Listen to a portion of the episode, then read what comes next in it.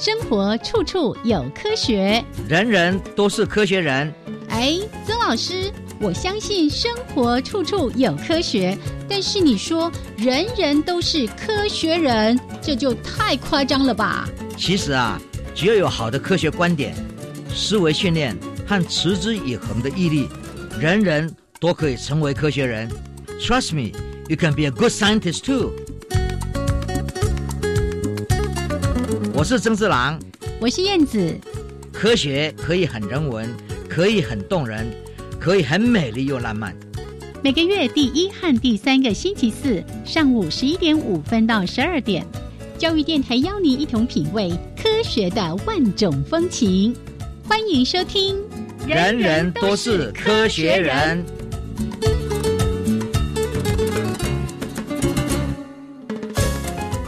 亲爱的听众朋友们，大家好，欢迎收听教育电台的《人人都是科学人》，我是燕子，我是曾志郎。Hello，曾老师。哎，燕子你好。嘿，好，这个还是先跟大家说一下哈，因为燕子的这个三叉神经还在痛，所以没有办法用这个很高昂的这个哎声调跟大家来说话。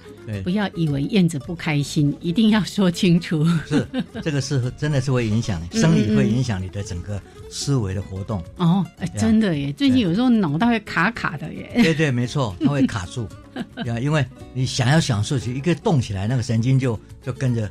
牵动是，然后他就开始痛起来了。对，没错。哦，这老师最了解了。嗯，好，那就请大家原谅这个听一下燕子哦，这个有点口齿不清的发音。好，那今天呢，就请老师多说一点，因为今天老师一开始呢就有喜事要跟大家报告。对了，就说我们很开心，就是很忙。嗯，那实验室忙的什么呢？就是因为耶鲁大学。里面有一个 Haskins Laboratory，嗯，就是这一个，这是一个非常有名的一个做语音还有阅读的实验室。对，我们人类在因为有语言才能够变成有这么有智慧。嗯嗯，所以这件事情呢，大家都在研究为什么有的人学得快，有的人学得慢，还有一些在阅读方面还有没有办法阅读的人，像萧敬腾，嗯哦，他也很勇敢的。讲出他的困难，然后呢，他也活得非常的开心，因为这只是一个小缺陷，其他的事情可以补足。嗯，所以呢，我们也在各种方向呢在研究这个问题，然后大家往前冲刺。那因为语言的复杂性，大家不但是只能看一个语言，现在大部分的研究都是英文。那大家都知道说，像这种阅读方式呢，也各国国家都有，都有不同的文字。嗯，所以呢。台湾就会变成一个重要的、一个非常重要的一个研究的一个中心。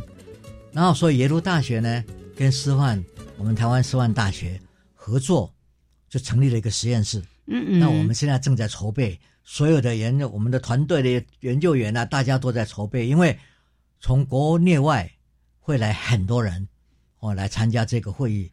开幕是在十月四号，对，马上就到了。嗯。十月之后两后面两天。就是一个很重要的 workshop，一个工作坊。嗯，那工作坊里面呢，最重要的就要谈到一个很新颖的一个新的仪器。哦，这个也是在测量脑的这个里面的活动，脑神经活动。可是它不是那个像核磁共振一样很大不能动。嗯嗯，它这个是可以用这种像贴在脑壳上，然后像好像在量那个脑波一样。嗯，然后去看。里面这个血液的活动，而且好像还可以带出去的。对，这个因为主要的设计都很小，嗯，然后呢，它用光的方式，而不是用电的方式，所以说不需要那么多的防止那个干扰干干扰体，它只要把那个布幕盖弄盖得紧紧的，不要光进来就好了。所以这个呢，非常的好用的一个机器。可是因为它是很幸运，才不过十年，嗯，所以很多地方都在开始研究怎么样把它。用更好的方的的方程式去解决更多的分析问题，嗯，让它更清晰。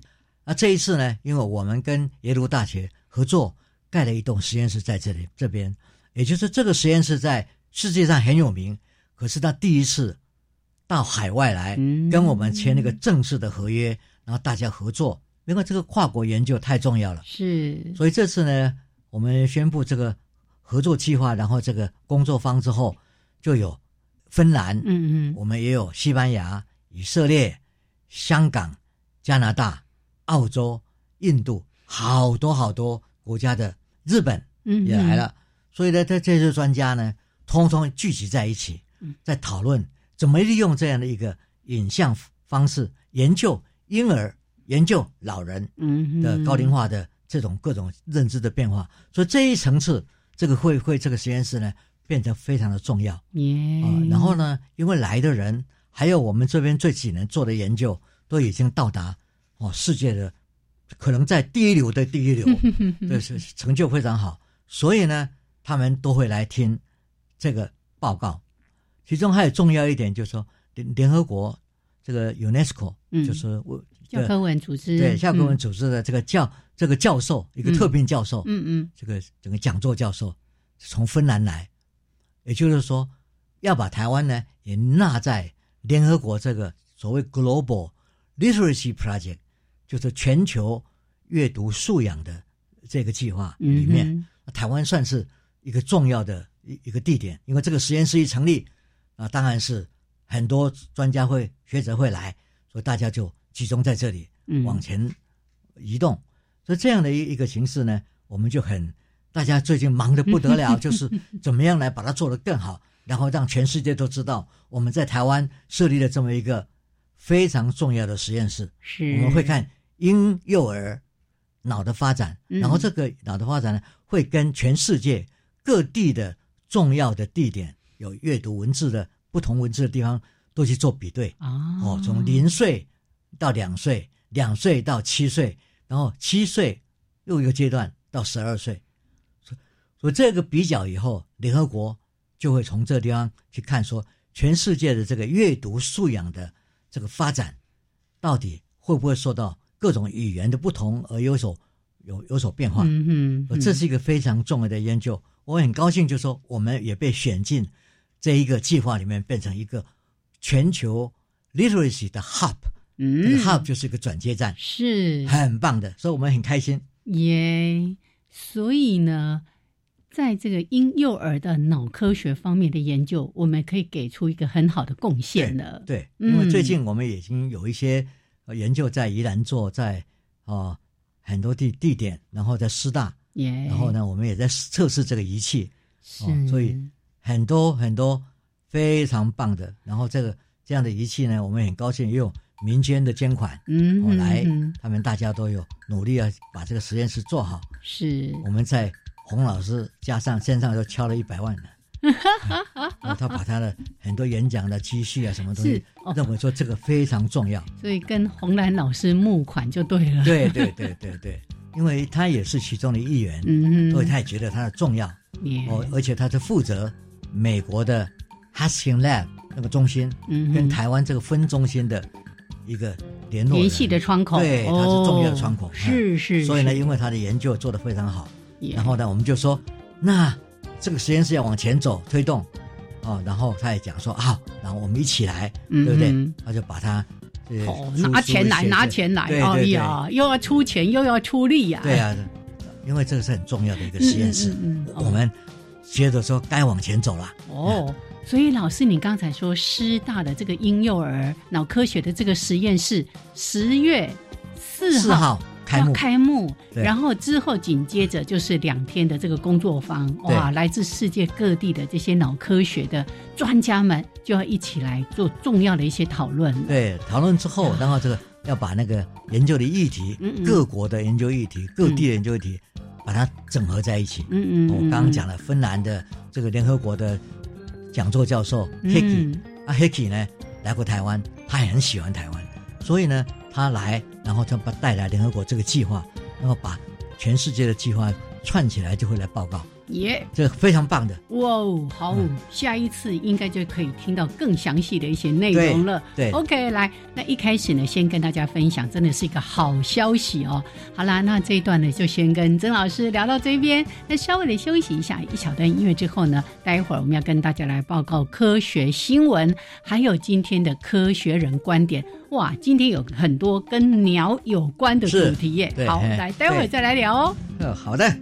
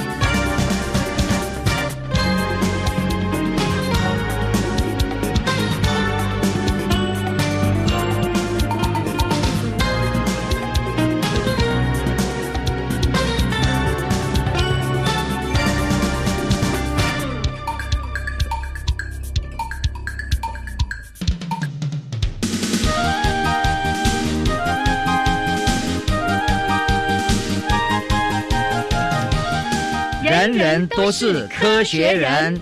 Trust me, you can be a good scientist too.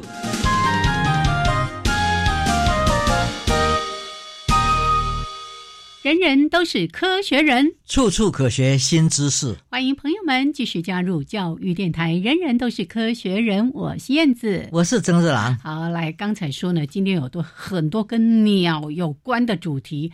待会儿呢，整个主题时间都在谈某一种鸟。但今天的新闻也有一则跟鸟有关的，在提到鸟类的夜间飞行的警示，这个非常重要。嗯，因为现在的人类的。很多发展啊，那各种建设，嗯，在大自然里面本来没有的，忽然就冒出来了一堆，鸟不知道啊。对啊，我们只要看公路两旁的电线，嗯哼，还有很多地方的为了这个电，那个电线杆上面的电线，嗯，那你想想看，一定是有很多，尤其是晚上的时候，嗯，这个鸟呢，它看不见，哦，所以呢，每年全世界撞到这个。电线杆而死亡的鸟非常多，非常非常多。嗯，所以呢，这对于一个整个鸟的生态的发展是很不利的。那人类当然是因为我们人类做了这些对人类有利的事，但是它又造成了生态的破坏啊。这些鸟如果它不见了，那这个当然是一个很不幸的事。嗯嗯，啊，这个就说那我们怎么来帮忙它这些鸟？啊，现在高科技当然是重要啦。那我们就说，鸟的眼睛，它晚上看不见，嗯，没有像以前有光那么好，嗯哼。那有没有什么样的方式，它可以看得见？我们都知道说，现在人类如果要想望带带个照相机或者望远镜，想要看夜间去看东西，嗯，就利用红外线，红外线，对，的这些来看那个影像，嗯。那我们就说，鸟呢，可以用什么方式？结果。大家就想说紫光。哦，紫外线对。啊，说 ultraviolet 的这这个这个光线呢，嗯嗯，很重要，嗯嗯，所以呢，那这怎么办呢？他们就在各种电线，还有可能一些会让他们看到哪个地方会撞到的地方，就给他们涂上一层这样的一个紫外的光哦。也许我们眼睛看不见，我们看不见，可是鸟类晚上。它会看得见这个紫光，所以他就知道说前面有东西，有障碍物，他就能避开。啊，所以呢，有这样的一个建设，然后很多公司在研究之后，你看他们把这个装上去之后，就来测量，到底他们所每天所看到的撞到的这些鸟呢，减少了多少？嗯哼，我告诉你。减少了百分之九十八哦哦，那效果太好了。对，嗯，那从这个观念来讲呀，那我们呢能够做一些重要的设施，我们就可以让鸟可以不要无缘无故的嗯撞到东西就死亡了。嗯哼，那这个都很重要。我们对哦，我们所谓名包物语，我们不但是保护人类，我们也要保护我们环境里面的一些生物，使它多样性永远存在。对呀。因为这些电线啊，或者说一些建筑物，对他来说，他撞击，哎呀，那个死亡叫做无妄之灾呀。哦，以前会有那个像欧美，他们不是很多那种大楼都是玻璃帷幕吗？对啊。那很多那个迁徙的候鸟啊，过来，哎，因为他们夜间飞行，结果那个玻璃帷幕反光，他们就以为那是星星啊什么，就往那个方向飞，咚，哇！那个撞击玻璃帷幕的事情非常非常的多，我们人类可以看到这些，然后我们就可以解决，想办法解决这些事。那今天这个鸟呢，可以不要去撞电线杆或者一些它所常常经过的路线，用这种紫光的方式。所以那个爱迪生电力研究所，他们有很多研究，嗯，那其中也很多研究员。对这个事情也非常的关心，嗯，那么这这个关心呢，他们就说，哎，你看这样的一个方式很简单，但是它真的可以在很容易的就把它建立起来，就非常棒。最重要的事情是，我们要问一个问题：那当你做了一次事情，像人类做了一次事情，可是产生副作用，那么这个紫光会不会有其他副作用？嗯哼哼。结果他们经过长期的放的观察之后，就发现呢。没有哎，对，没有，这个很重要。嗯，我们常常做一件事，看到一个利益好的效果，可是你要看看它有没有副作用。对，这个是我们现在的人对于新科技去推推展一件事情，你必须要从头到尾去思考，不但是好处，有没有副作用。哦，要周延的思考。像老师刚才提到那个副作用，是担心说会不会对什么其他的昆虫啦、蝙蝠啦等等有造成不好的影响。结果发现说，哎，他们不会对这个紫外线有这个敏感，所以呢不会有影响的。而且它跟自然的光源，嗯，也会有区别。耶，所以呢，他们就不会认为它是星星去撞上去了。没错，对，所以这些都是要先研究。嗯，研究之后呢，是试看看。它怎么样？然后过去经过长期观察，觉得这是可以用的，所以这样就可以推广。耶，OK，好，来，这个是对鸟类的好消息。我们经常说今日鸟类，明日人类，所以对鸟好一点是一件重要的事情。OK，那每一次呢，最后我们也都会跟大家来提供一览世界科技的一些进展，看看各个国家发生什么事，他们在关心些什么。我想这第一件事情我们关心的。像在非洲的国家呢，哈，嗯，哦，我昨天还特别去查了一下这件事情，对，他们本来是对那个象的禁令，嗯，哦，就说是说不可以捕，嗯，捕杀，结果最近呢，把这个禁令拿掉了，他们就说这个反而是这个禁止捕猎捕呢，对人民的生计会有负面的影响，影响，那这个就是政府有一个很。不好的的一个方式，对呀，对，所以我们也看到这个，就说你还是要好好的去思考，嗯，你为了生计，那就就说你随便可以杀杀象吗？这个是对人类哈，作为一个人类的智慧，一个很不好的示范。对呀，其实多少人想要到非洲的草原去看大象？哎，你如果在生态的一些旅游好好的去发展，其实他赚的钱绝对远比去杀大象要多更多啊！是，嗯。然后我们再看非洲的东面的一个马达加斯加之间，它有个海洋，嗯哼，这海洋底下呢，最近就发现就说，哎呀，它是海底的火山爆发，火山喷发，对。然后呢，这个。火山爆发之后呢，喷出来的东西就会把这个里面的岩石慢慢叠高，嗯嗯，对不对？然后呢，它在短短的六个月内就产生高出海床八百公尺哇的岩石堆，哇！就说有时候我们不知道，在海底里面，那哗就出来了，这里面当然会引起很多后续的在观很仔细观察，因为地震、海啸。对，都会跟着来的，嗯嗯，所以就很很重要的一个发现哦。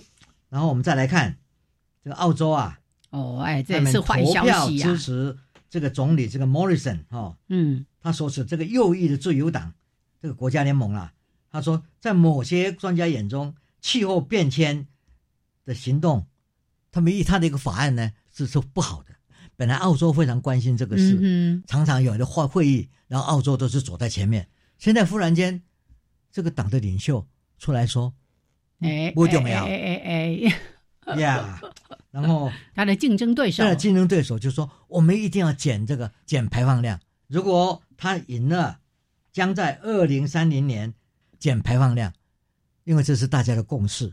经过这个暑假，大家都应该感觉到了。嗯哼哼，这种气候变迁以前台湾没有的呀，啊，这个不是只有台湾，是各地，对不对？”那个澳洲这些年因为气候变迁，你看那个干旱呐，对啊，那个大水啊，哦，真是又大水，然后又烧，嗯，森林大火，是这些事情，如果再不好好来调整我们的二氧化碳的的的的量的话，是很糟糕的。嗯，哦啊，本来就有这么一个二零三零年就应该减低到什么地步？嗯，现在忽然间，哎，如果是把它取消掉，那是很糟糕的一件事。好，然后。我们再看，两年前，中国的科学家在东北部辽宁省挖到一亿六千三百万年前，哇哦，有翅膀的恐龙的的化石，而且它的翅膀像蝙蝠一样的那种蝙蝠翅膀哦。对，那这样的一个一个一个新的发现呢，嗯，就会讲说，哎，恐龙当时跟现在的鸟有没有什么样的关系？嗯哼，这种。一个发现就说哦，原来虽然在六千万年前恐龙不见了，嗯，但是他们后来我们看到鸟，啊，这个鸟呢，可能就是恐龙的后代，嗯，所以这件事情，哦，我们就从化石里面慢慢能够证实很多事，还有他们的生态，嗯，在那么一那那时候，他们凭什么飞？怎么飞？他们吃些什么东西？它的牙齿。它的羽毛，嗯，怎么回事？哎，这个反映的当时的气候，当时的粮食，所以这个很重要。是化石是一个很重要的一个证据。对，那我们再来看加拿大，它是在北区发发现了，也是发现了十亿年前的真菌的化石。那么在这之前呢，最古老的真菌化石年代不过是五亿年。嗯，它现在一倍，哦，往前又推了五亿年。对，这样我们在讲说，你看。人类的科学哦，科技的知识，有时候就是一直往前推。我们想说，哦，五亿年前很久了，是发现说不，那这么长期的演化下来，嗯，很多事情我们认为不可能的，是在这样的一个长期演化之中，嗯嗯，就变成可能。哎，真的，而且那个是真菌呢，那么微小的，对，那个化石十亿年前的话。这些东西都是新的发现，给我们新的含义，对对整个地球的演化有非常重要的含义。嗯，好，最后一个我们看到美国，耶，这是一个很蛮蛮奇特的讯息。嗯，就是美国的华盛顿州，嗯，允许把人类的遗体当做堆肥。嗯，有人一定会觉得说，哎呀，这个阿戴安呢，他创下全球首例，几星期内就把遗体都转化成为土壤。对某些人来说，这比火葬跟土葬更是环保的选项。真的，可是这个跟文化里面就会有冲突。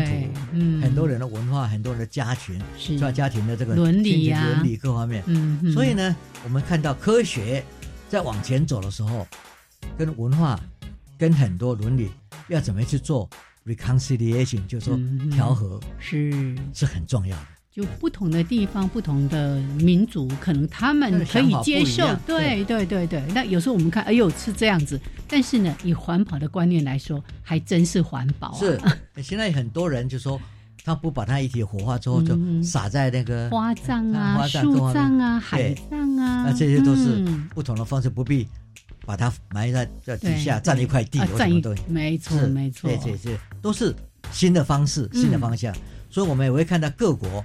不同的地方，他们在关心什么事？他们发现了些什么事？然后对这个地球科学的含义是什么？耶，好来，就是今天呢，在节目的前半段也先提供这两则科学新闻给朋友们参考。那待会儿呢，来一起来欣赏一段音乐之后呢，接下来主题时间，我们的科学人观点，看看是要哪一只鸟跟大家好好的聊一聊。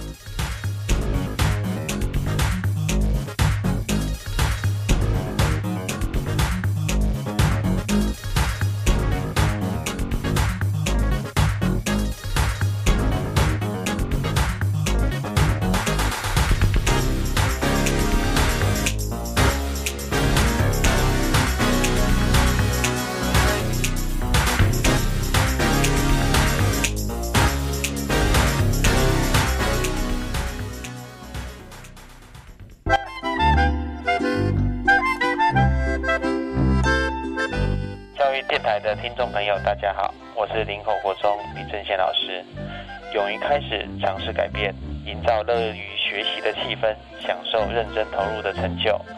祝大家教师节快乐！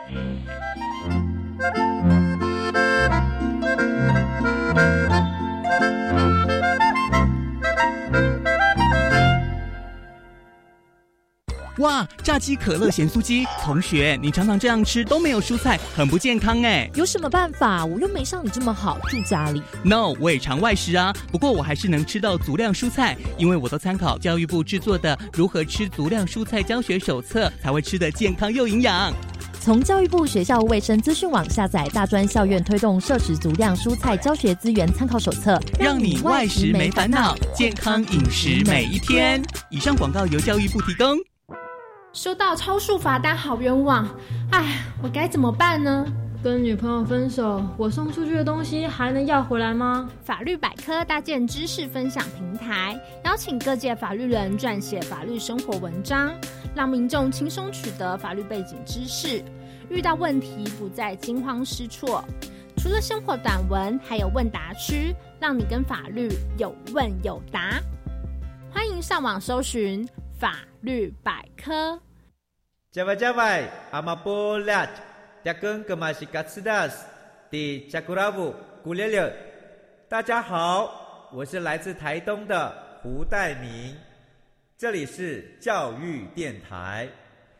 那罗哇那咿呀那呀哦哎呀，那是你呀鲁玛的呀恩哦，朋友们就爱教育电台。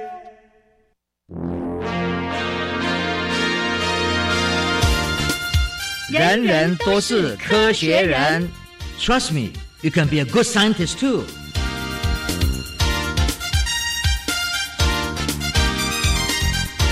人人都是科学人，处处可学新知识。欢迎朋友们继续加入教育电台。人人都是科学人，我是燕子，我是曾志郎。好，来接下来呢，科学人观点的主题时间。我刚才说错了，不是只有一种鸟，这里面呢。除了主角之外呢，还有燕子。我控议呀！我控议呀！你们竟然吃我的巢啊！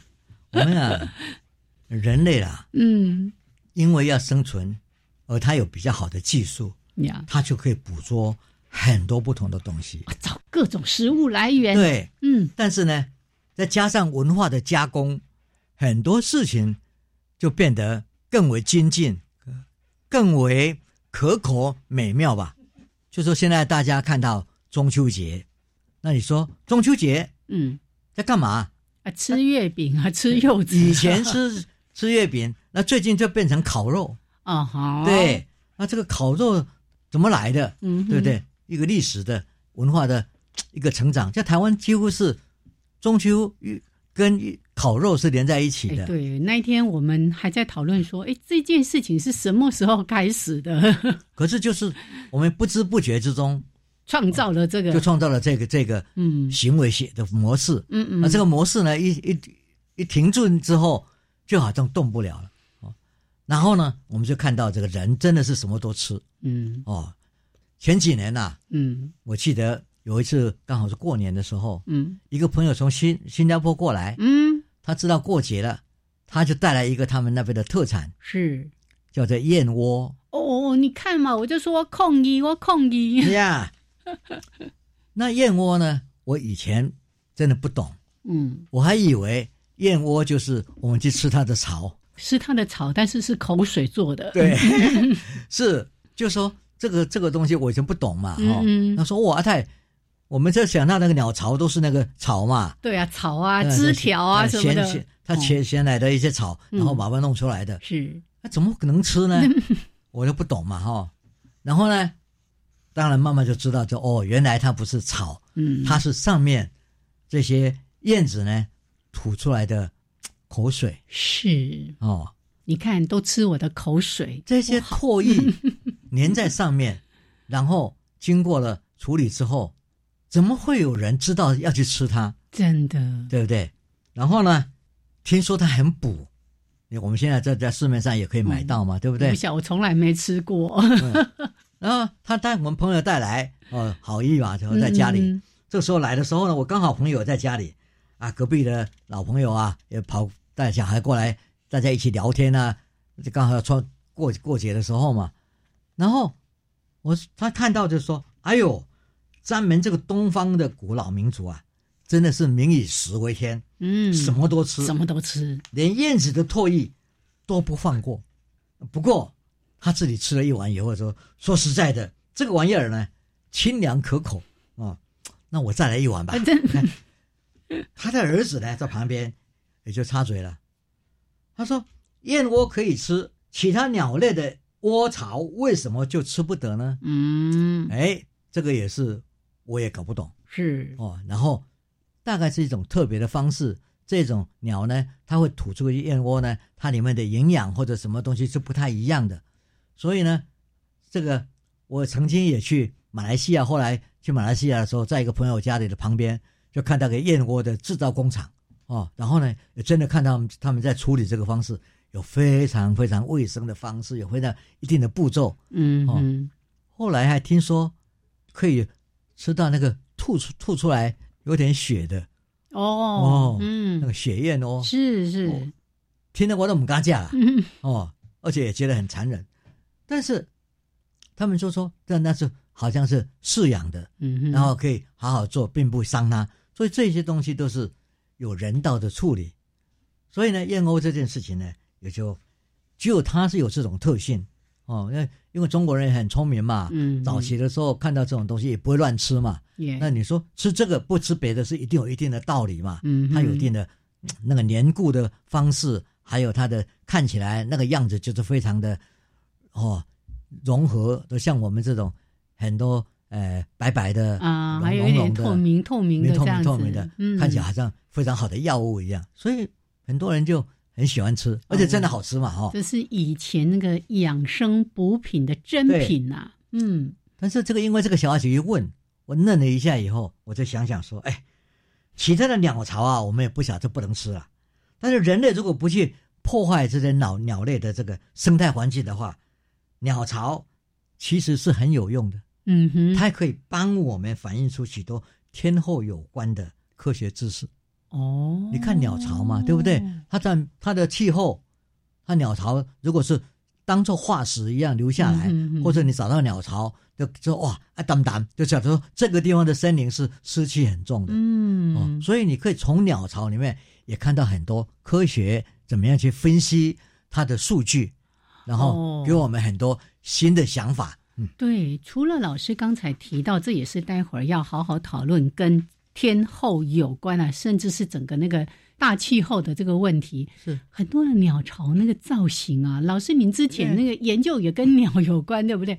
哇，太多那编织鸟什么，那鸟巢真是美轮美奂呐，真让人实在是赞叹不已。我们说常常就说他去衔一根草，嗯，然后来。就多上去，你就想他他也不会织布，怎么弄出来的那么样的 design，那这设计多么漂亮，好有设计感，然后超美的。对，嗯，所以这个也都是自然界令我们觉得是感叹，嗯，它的伟大是哦，很多自然的现象是值得我们去探讨的哈。嗯，那如果破坏掉了，实在是很可惜。是，所以呢，我在这样这样讲说，哎呀，鸟巢是可以反映很多科学上的知识的。嗯哼。而且他两个人呐，这个老老五跟他儿子啊就不服气，他就说：“啊，吃就吃，还有什么呢？”对，真的是这样吗？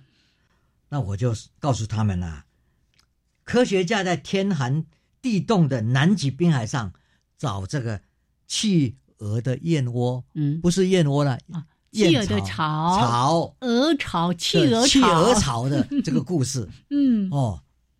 他们就很注意的聆听。哦。哦，我也要来听故事了。这嗯，有有什么样伟大的事？嗯哼，那大家都要知道，在南极是很冷的。嗯哦，北极也很冷，南极也很冷。嗯，因为地球的两端嘛，哈，那个离开太阳很远，所以它很冷。那很冷呢，那里面就很也有很多生物存在，其中最让人家觉得又可爱。又很了不起的，就是那些穿穿那个燕尾服的企鹅，对不对？走路起来啪啪啪啪的，然后摇啊摇啊摇摇摇摇走哈，然后不畏风雨的方式，风雪也都不怕，就慢慢走路，慢慢走啊。他们是一定会走到某个地点，在某个季节这样。所以很多人如果是到澳洲哦。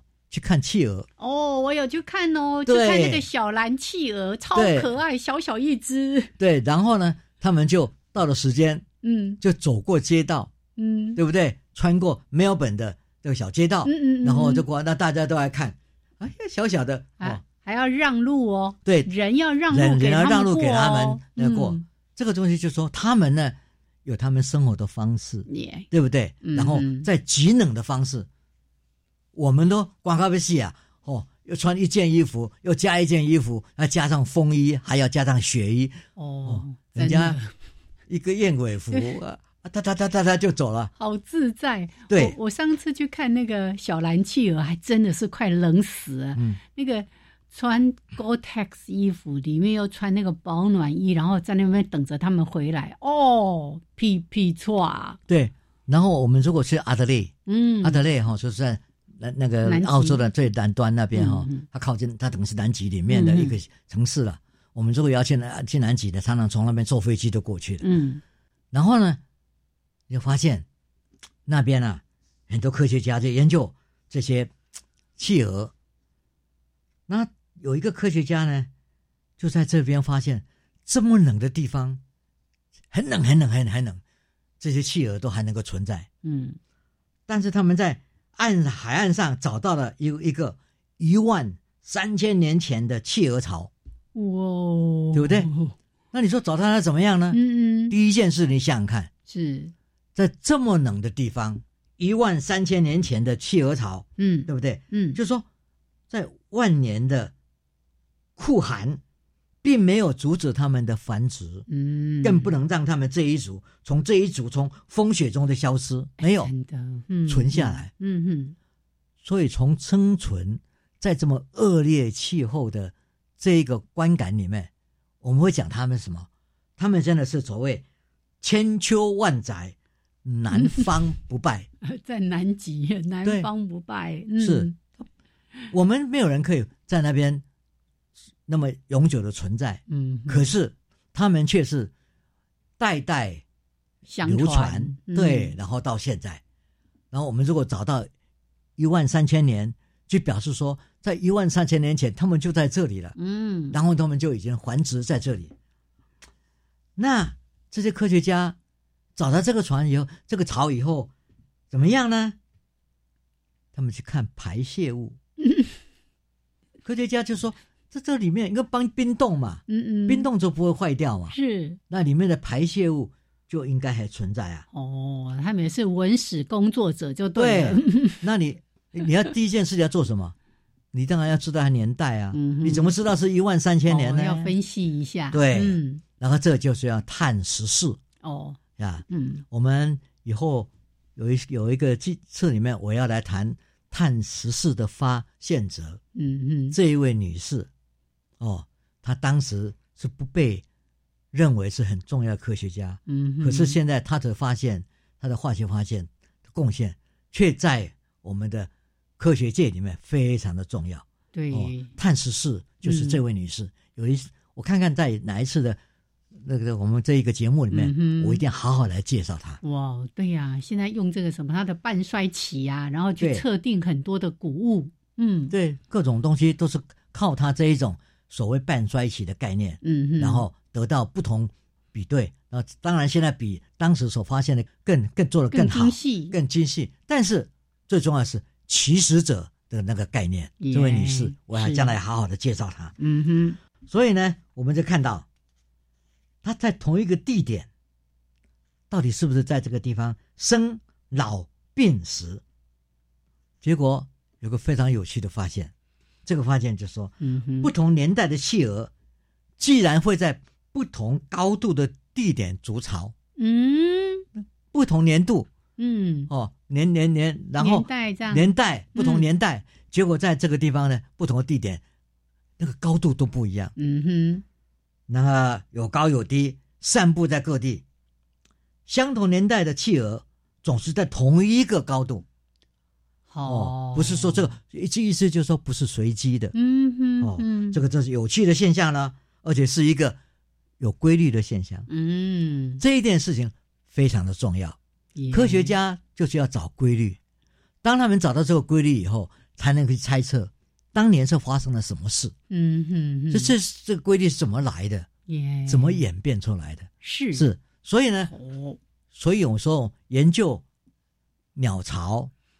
我们看到，当然不同的鸟巢里面的排泄物，嗯哼，然后呢，再加上鸟巢里面的湿度，那它的所存在的东西，我们就可以猜测那个时候温度是多少，嗯，湿度是多少，所以都是现在的科学很容易分析的。耶，所以呢，这一几位科学家找到一万三千年前的这个鸟企鹅巢，然后从排泄物里面去分析分析到底它们有什么样的生存方式。这个时候很重要的，就发现一个规律。嗯，哎，怎么搞的？他们在不同的年代，在不同的高度筑巢。对，在不同高度筑巢，而且是同一个年代都筑在同一个一一个高度，所以这不是随机的、乱跑的。好，所以呢，这里原因是什么？待会儿曾老师一定会解释给大家听。可是大家一定有一个基本的概念，就是。企鹅因为它在就是育雏啊等等的这个过程，它要尽量离海边近呐。对呀，因为它要去捕鱼回来喂另外一半呐。是。可是你如果高度越高，那不是离海越远吗？对呀。那到底为什么？来，待会儿听曾老师来说给大家听。是的。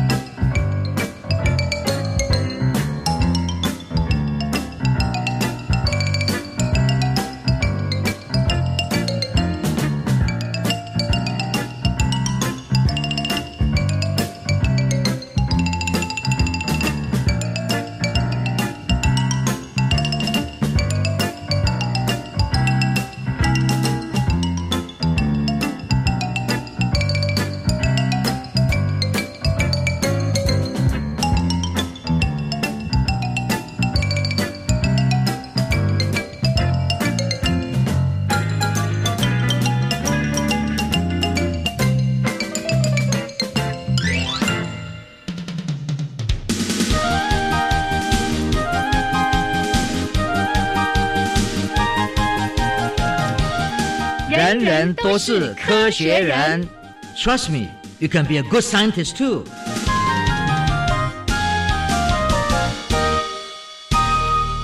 人人都是科学人，处处可学新知识。欢迎朋友们继续加入教育电台。人人都是科学人，我是燕子，我是曾志郎。好，刚才说到了一万三千年前的。那个企鹅巢，然后从粪便里面发现了一些事情，然后科学家不止这样子，继续找，继续找，就发现，老师你刚说的，不同年代企鹅巢的高度会不一样，是，但是同一个年代企鹅巢大概都在同一个高度，原因是什么？来开始解谜过程了。不是这个，其实你想想看嘛，哈，假如是我们在。这样一个恶劣的气候之下，嗯，大家为什么同一个高度？这这个同一高度，一定是因为在那个年代非常冷，嗯哼，哦，它的温度啊，它不是一直都很冷吗？对，嗯，一就说冷有更冷，就是什么的雪，嗯哼，下雪，雪的高度，嗯，它会把如果你没有跑掉，嗯，就会把你的巢给淹没。哦，活埋。哦，所以这些就往上跑。如果在那个年代，那一年的雪特别多，嗯，特别高，嗯，他们就必须要往上跑，往上跑，往上跑，跑出去了以后，筑巢在比较高的地方，嗯，哦，然后他们如果要捕鱼，就滑下来，然后再上去，不然的话他们会被埋没，嗯，这个是他们把这个巢，所以就可以知道这个行为不是单一的，这个行为是。大家都这样，嗯哼，哦，所以呢，一定是普遍雪都很多，所以他们在往上面筑巢。然后呢，如果气气候好一点呢，温和一点呢，雪比较少了，哎，他们就可以下来。因为要知道，所有的生物为了生存就要去找食物，他们当然是要企鹅，当然要找鱼，嗯，鱼在海边，可是又不要被活埋，又不能。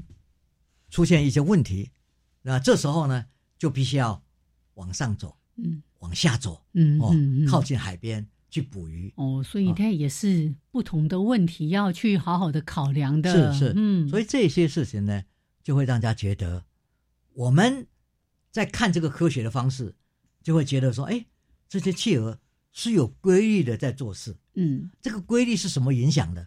当然就是因为雪高雪低。哦，然后呢，他们第一个要使自己活下来，嗯，然后第二个，他们要节省他们的精力，因为一个生存最重要的时候，我的能量会放在哪里？嗯，哦，那这个是重点。所以呢，你就会往海边去趋近，不要说哦，风雪很高，你一定很低，靠近海海水。所以这些东西都是来规范了你的行为。所以我们就看从这些高高低低的鸟巢里面，嗯，你可以发现当年它的雪有多少，哦，对不对？嗯哼，所以我们现在在在研究所谓气候的演化史，根据的我们看不到嘛，以前的过去的我也没有什么记录，可是现在从鸟巢的高低就可以发现，哇，原来当时这个地方在那个年代又有碳十四，嗯可以告诉你是哪个年代。嗯。那个时候呢，大家都往在这地方筑巢，那这个很重要的一件事情就是，嗯。哎，你看有规范，然后人类跟环境互动，嗯。然后科学家就可以知道，就说它怎么生存，企鹅怎么生存，就跟人类一样的。我跟你讲一个故事，嗯，这个故事呢，其实跟这个企鹅的这个上上下下有异曲同工之妙。嗯哼哼，为什么呢？我们看那时候啊，我去了一个缅甸，嗯。哦，在在在在在那边教书，然后在缅甸北方的地方呢，在在有一条大河，嗯，然后呢，很多缅甸的原住民他们是住在那个靠捕鱼、水哎。上屋啊，对，所以这个嗯。水上屋，嗯。但是呢，他们建的房子呢是用竹子搭的，嗯。哦，一家人都住在那个那个竹子搭的房子里面。然后呢，就会看到他们是到了夏季会有这个水涨，哦，会对会有泛滥啊泛滥的这个情况。是。所以因为水位会升高，嗯。所以他们如果在旁边这个水位升高了就危险，嗯。所以他们在还没有来以前，他们都已经知道这几几世纪的了解，嗯嗯。的祖祖先的传下来的知识，他们就在这之前就把他们整个房子抬起来，啊哈，就往后退。往上往上啊哈，就抬到高处的地方，嗯而且往上面一摆，他们都知道那个那个那个水会涨到什么地步，嗯，所以隔几天以后，果然水开始涨了，哎。而且涨涨涨涨涨涨涨到那个地方，他们走出去就是河流。嗯。所以你看，这个也是为了捕鱼。那我们说看到企鹅，几万年前他们在做这样的事，嗯。也是因为要靠近这个海海边去捕鱼。嗯可是如果大风雪来了，他们又必须要往上走，嗯不然会被活埋。嗯所以呢，我们就从这些互动里面知道当时的雪有多高，是因为它位置在哪里嘛。嗯哼哦，然后就知道它的气候是什么。所以这些科学家从这个地方就猜测出来，人类的地球活在这个地球上有没有什么样的呃了解哈？嗯一万这这个这多多少年，人类已经存在了，他们在那边怎么活，嗯在那边怎么什么事情，有时候看不到，可是从这个蛛丝马迹不同的动物的行为上，你也看到人类也必须要适应。所以这个东西就是非常重要的。嗯可是今天我们看到的，就是说，为了生存，演化里面的困境都被解决嗯哦。活下来的嗯就是聪明的，活下来的就是有智慧的。所以，我们今天在讲企鹅的智慧，能够应付这种非常寒的酷寒，能够应付不同的雪的高低，嗯然后呢，活到现在，他的子孙还传下来。我们今天如果说企鹅聪不聪明，嗯哼，从这个观念来讲，比我们还聪明。你不然你去这么站看看，你在那个旁边，企鹅站在那个悬崖旁边，嗯嗯风来雪来，它都站着不动。是。可是如果我们站那边呢，哗一下子就滑下去了，对呀，因为我们脚没有那个大的蹼。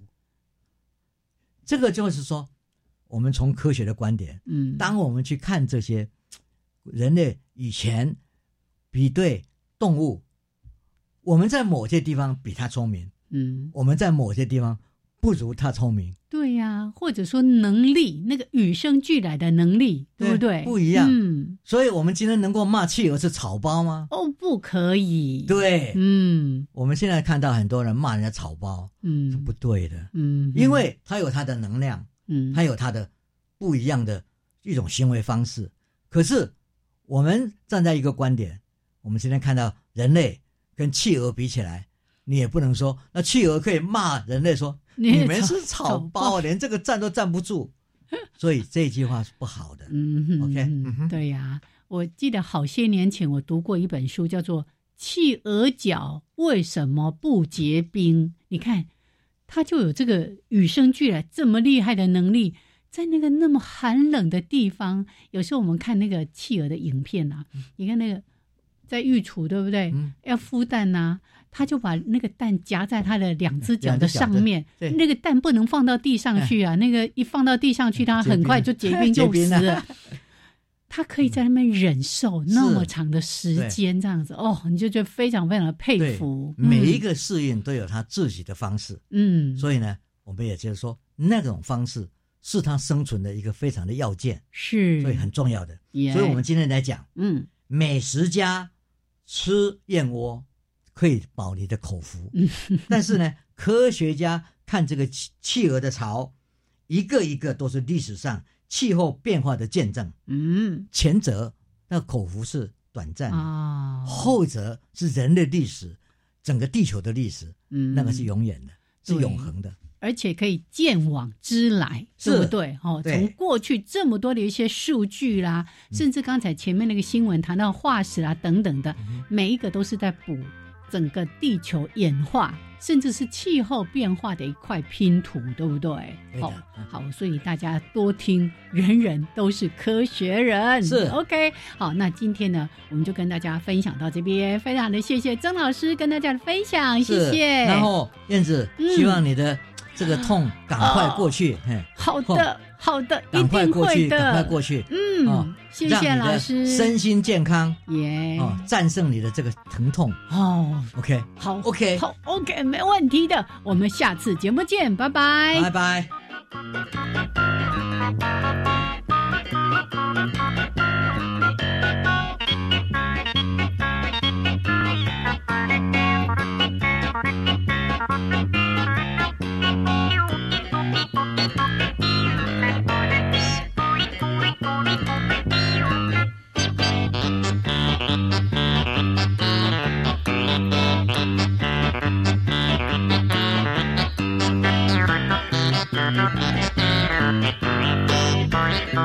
Thank you.